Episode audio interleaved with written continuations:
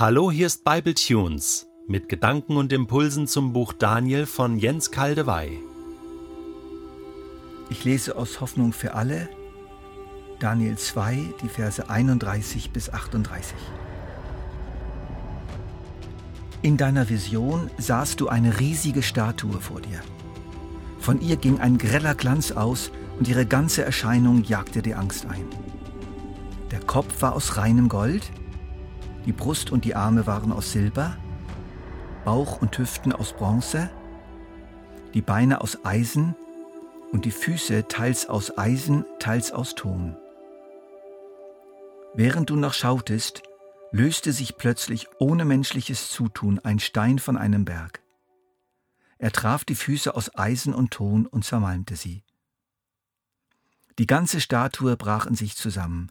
Ton, Eisen, Bronze, Silber und Gold zerfielen zu Staub, den der Wind wegblies wie die Spreu von einem Dreschplatz. Nichts war mehr davon zu sehen. Der Stein aber, der die Statue zertrümmert hatte, wuchs zu einem riesigen Berg und breitete sich über die ganze Erde aus. Das war der Traum. Nun werde ich dir, mein König, erklären, was er bedeutet. Du bist der mächtigste König, größer als alle anderen. Dir hat der Gott des Himmels die Herrschaft anvertraut und dir Macht, Stärke und Ruhm geschenkt. Alle Menschen, ja sogar die wilden Tiere und die Vögel hat er in deine Hand gegeben. Er hat dich dazu bestimmt, über sie alle zu regieren. Du bist der Kopf aus Gold. Daniel beschreibt den Traum Nebukadnezars außerordentlich exakt. Es ist eindeutig und offensichtlich, für Nebukadnezar und alle Zuhörer völlig klar. Gott hat Daniel den Traum wirklich gezeigt. Auch auf die Deutung des Traumes, selbst bei bekanntem Inhalt, wäre niemand gekommen. Daniel deutet die mächtige Statue als Abbild einer Reihe mächtiger Königreiche, die aufeinander folgen. Diese Reihe beginnt mit Babylon, dem goldenen Haupt. Man muss ein bisschen schmunzeln. Man gewinnt fast den Eindruck, dass Gott und Daniel in kluger Zusammenarbeit so vorgehen, dass der reizbare König erst einmal positiv gewürdigt wird, bevor ihm erklärt wird, dass das babylonische Reich bald ein Ende haben wird. Er ist das goldene Haupt, und das passt übrigens auch zu außerbiblischen geschichtlichen Quellen. Nebukadnezar regierte 43 Jahre. Er entwickelte außerordentliche Fähigkeiten als Staatsmann, Heerführer, Friedensstifter und Bauherr. Der antike Historiker Herodot besuchte Babylon 90 Jahre nach Nebukadnezar und erzählte, dass sehr viele Teile der Tempel und ihre Ausstattung aus reinem Gold waren. Laut ihm war Babylon gewaltig und prächtig gebaut, wie meines Wissens keine andere Stadt der Welt. Du bist der mächtigste König, größer als alle anderen, du bist der Kopf aus Gold. Das wird Nebukadnezar von Daniel im Namen des Gottes der Juden ausdrücklich zugesprochen. Mutig und gleichzeitig geschickt, als Sendbote des einzig wahren Gottes, packt Daniel aber noch mehr hinein in diese Deutung. Dir hat der Gott des Himmels die Herrschaft anvertraut und dir Macht und Stärke und Ruhm geschenkt. Alle Menschen, ja sogar die wilden Tiere und die Vögel hat er in deine Hand gegeben. Er hat dich dazu bestimmt, über sie alle zu regieren. Das ist so etwas von unmissverständlich. Das kann nicht umgedeutet werden. Auch von uns heute nicht. Wir sollten uns von der Wucht dieser Aussagen treffen lassen. Die Herrschaft wurde Nebukadnezar anvertraut. Macht, Stärke und Ruhm wurden ihm geschenkt. Menschen, Tiere und Vögel wurden in seine Hand gegeben.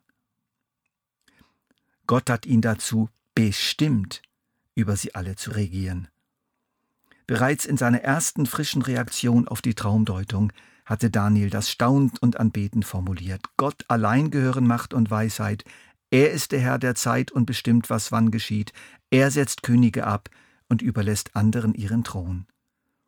Der genaue Wortlaut ist krasser. Er setzt Könige ab und er setzt Könige ein. Ab und ein.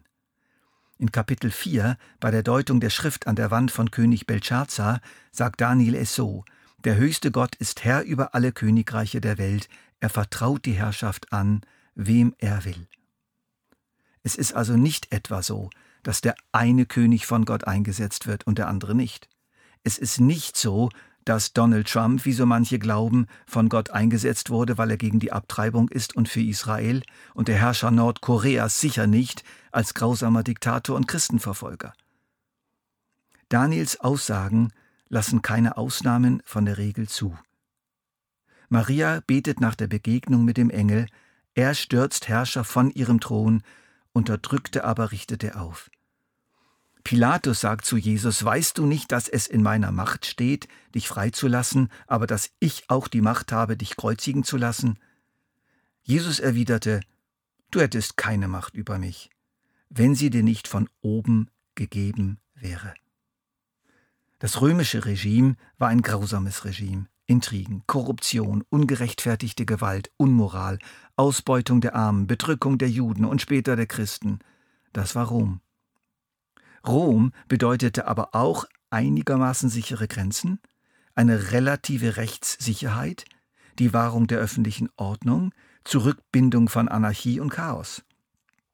Rom war auch Ordnungsmacht und Ordnungsfaktor.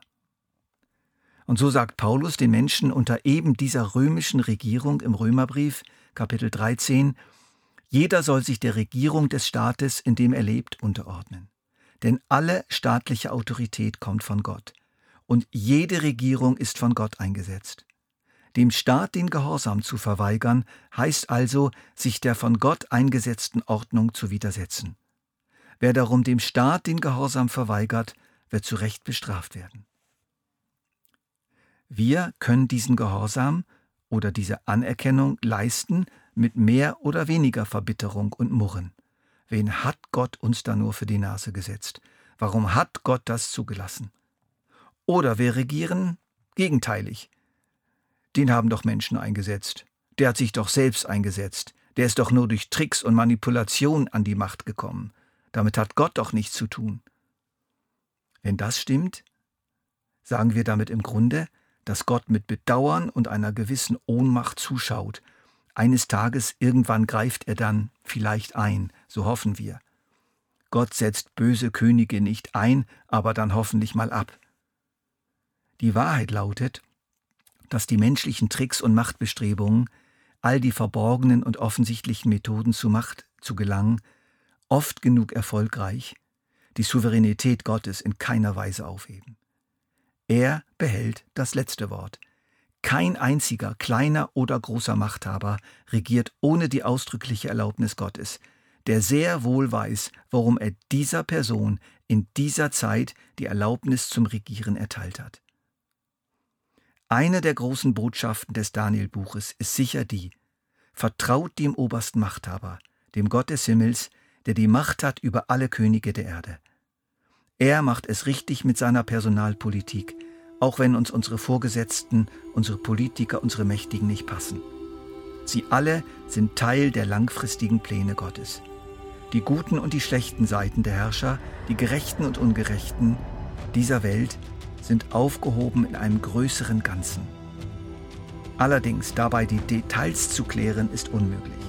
Wir können nicht herausfinden, wie nun ganz genau Gott das macht. Hauptsache, er tut es.